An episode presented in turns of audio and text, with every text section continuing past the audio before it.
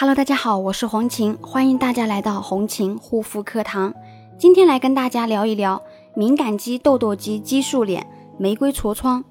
这一类的皮肤呢，都是属于皮炎类的一个肌肤，伴随着肌肤屏障受损。为什么总是会感觉到皮肤会时好时坏，经常反反复复呢？特别是有一些可能在修复调理的一个过程当中，明明皮肤好转了很多，可是呢，突然又会。皮肤的一个情况又会加重不稳定，这是什么情况呢？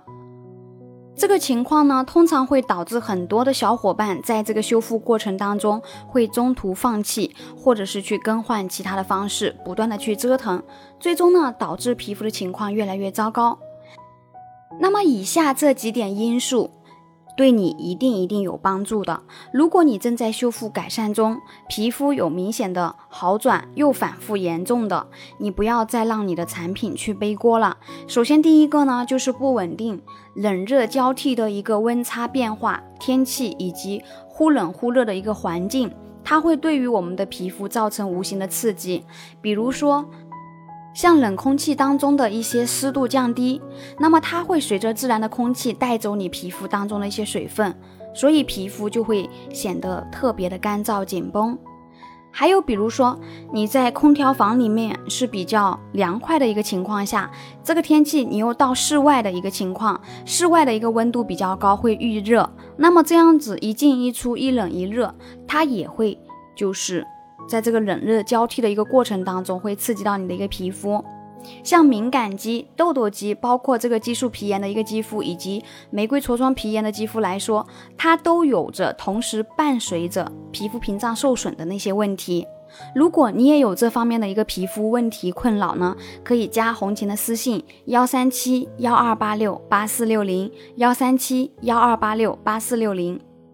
对于这些屏障受损、皮炎的一个肌肤来说，天气变化、环境的一些刺激影响，它都会对我们的皮肤造成无形的刺激影响。那第二个方面就是外界的刺激，外界的刺激呢，那就比较多了，比如像空气当中的污染呀，啊粉尘啊。包括紫外线的刺激，一些微生物、细菌等等，像平时不好的一些坏习惯，经常会不自觉的用手去摸脸、去抠挤啊、挠抓、揉搓皮肤等造成的一个刺激，那这些呢，都是导致你的皮肤突然出现不稳定的一些状态。第三个方面呢，就是饮食方面的一些刺激。那么饮食对皮肤的影响其实是巨大的。比如说像你习惯性的喝牛奶呀，吃的一些面包呀，喝的奶茶，包括咖啡啊，甜食、糖分类的这些看似比较营养啊，或者说一些健康的食物当中，它都会提高我们体内胰岛素的分泌，从而引发我们皮肤的炎症，造成反复发炎、